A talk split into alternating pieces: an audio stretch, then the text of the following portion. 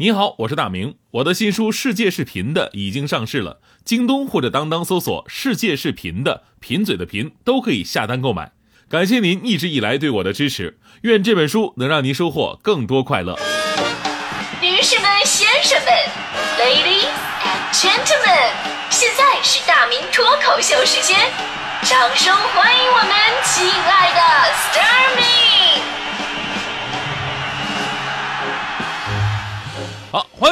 今天的大明脱口秀，我是大明。今天呢，咱们说的是高考啊，这个话题呢，说实话，我是特别特别有权威的。为什么？因为我考了两次，是吧？你们谁比我更熟悉，是吧？呃，第一次考的时候吧，说实话，我对自己都没什么底气，之前就有点自暴自弃了。考考考前几天呢，我还跟那个教室里边跟同学们打扑克啊，被老师抓着了。老师说你心挺大呀啊！我说老师。我这是是想那个通过扑克这种妖术吧，来推测一下今年我高考的运势如何。而就这种学习风貌，你说能好吗？多少分啊？最后我都不好意思跟你们说。说刚考完第一科语文，我就特别闹心了。当时我妈还开导我说：“孩子，现在还不是闹心的时候呢。”结果呢，下午考数学的时候，我才发现我妈说的真对了，这才是真的闹心呢。反正考完之后呢，我就默默的改了我的 QQ 签名，上面写着“距离高考还有三百六十五天”。所以呢，其实这个故事告诉我们一个道理哈，对于咱们普通人来讲啊，你种下什么因，就会得到什么果。高考的成绩啊，咱们不说这个一朝一夕就能改变的，而是你要日积月累，厚积薄发。所以呢，之后我又复读了一年，掌握了一些技巧之后，才考上的吉林大学。就说白了吧，我是一个学文科的，数学、英语你笨啊，说我这个理解不了，我学不会，你就可以理解。但是政治啊、历史啊、地理，你靠背就可以了。所以说，想拿到好一点的分数啊，并不难。所以呢，在这里跟我们即将踏上考场的同学们说一声啊，咱们不用紧张，你们现在比我们那会儿学习用功多了，教学水平也更高。所以呢，只要正常发挥，咱们就可以了，没什么可担心的。相信自己的努力，在这一天一定会开花结果，得到兑现的。最近这一段呢，关于给考生壮行的新闻呢，真是不胜枚举啊！每个地方啊，不同的学校啊，都拿出一些花样百出的方式来给孩子们加油助威。那有的传统的学校啊，有那种学弟学妹喊楼，还有一年一度的撕书。插一句，我特别不建议撕书这个行为。一个呢是要尊重书本，另外一个就是当年我同学撕书，结果忘了自己的准考证在书里边夹着呢。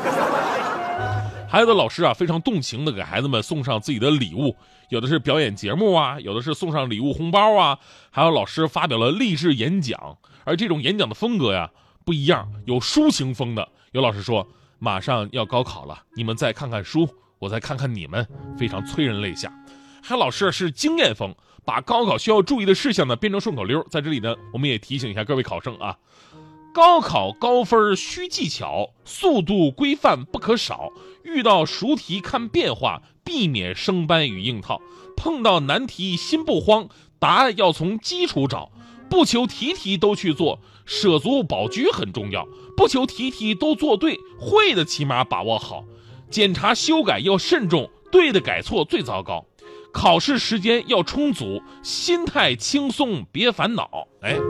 当然还有这个另外一种风格是睿智风的，说同学们，你们现在不好好学习，以后找对象啊就是填空题；你们现在好好学习，以后找对象就是选择题。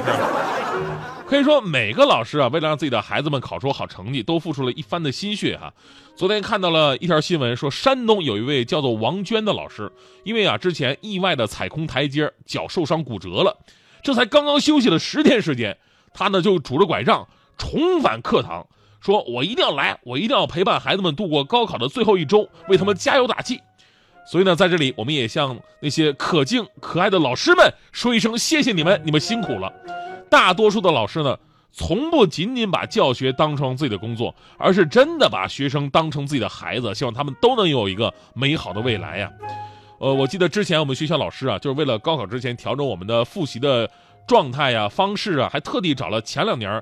那个高考的状元来到我们学校做演讲，当时我记得那个状元是这么说的：说我的学习方法呢，就是一开始啊，我每天我每天只做一道题啊。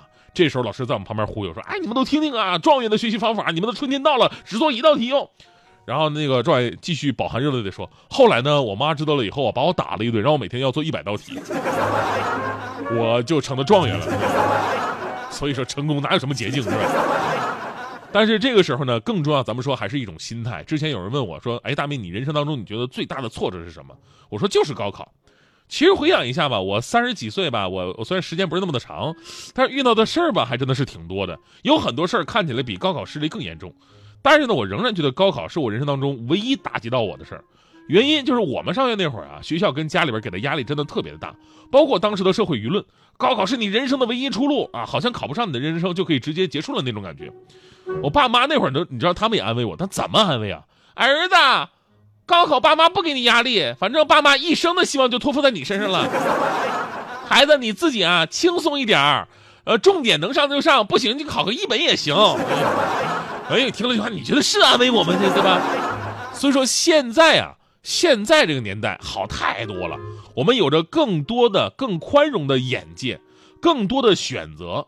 只是有的时候吧，看到学校啊、班级里边挂出一些鼓励的标语，还是比较瘆人的啊。人丑你还不多读书，哪来的自信？不拼搏没老婆，不用功没老公。你说这标语吧，我觉得没必要贴出来。人丑怎么就没自信呢？用飘柔就是这么自信，是吧？所以今天节目最后啊，咱们换一种方式来跟考生们谈一谈。高考的确很重要，不要放弃，能做到尽力就好。但是高考呢，并不是定义你的终点。呃，我记得北大历史系的教授罗新说过这么一句话，他说他是高考制度的受益者，没有高考，或者他在高考的时候没有那么幸运的考出好成绩，他的人生肯定会大大不同。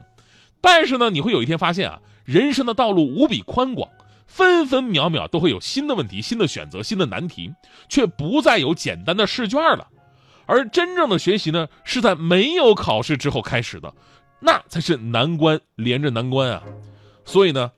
不会因为你做好了一个答案就能解决你人生全部的问题了。同样的道理，也不会因为你答错了一个问题，你的人生就会因此失去意义。认真的、坦然的面对每一个问题就好。你看我身边大迪不就是吗？呃，大迪，你看人家大学学校也不错呀，辽宁大学，呃，工作单位也不错，中央人民广播电台。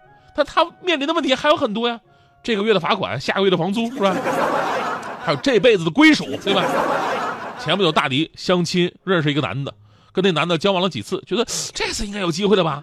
前两天俩人看电影去了，看电影啊，就是你知道吗？就是电影院是黑的嘛，然后男的拿出手机，好像发短信，发短信，大迪就用余光偷偷瞄着，给谁发短信呢？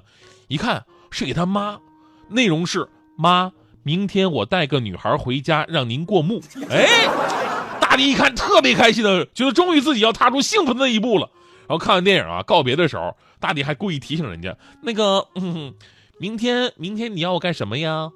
就男孩一愣啊，明明明明明明天不干啥呀？啊，那什么，明天吧，我我明天我有点事儿，然后咱俩后天联系吧啊。哎，这是什么套路呢？所以说这是时候，我就觉得这首歌曲特别适合大迪。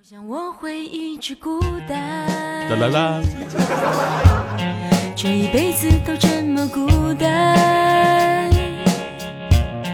我想我会。是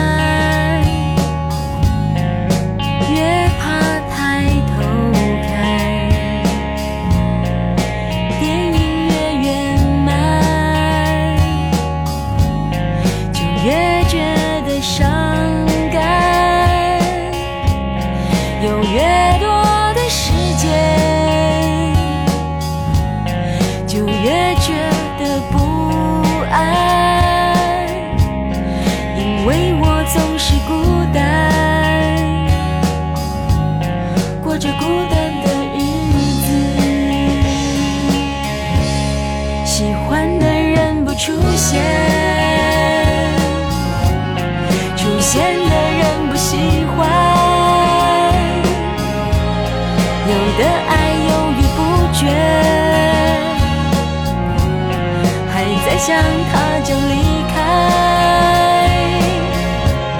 想过要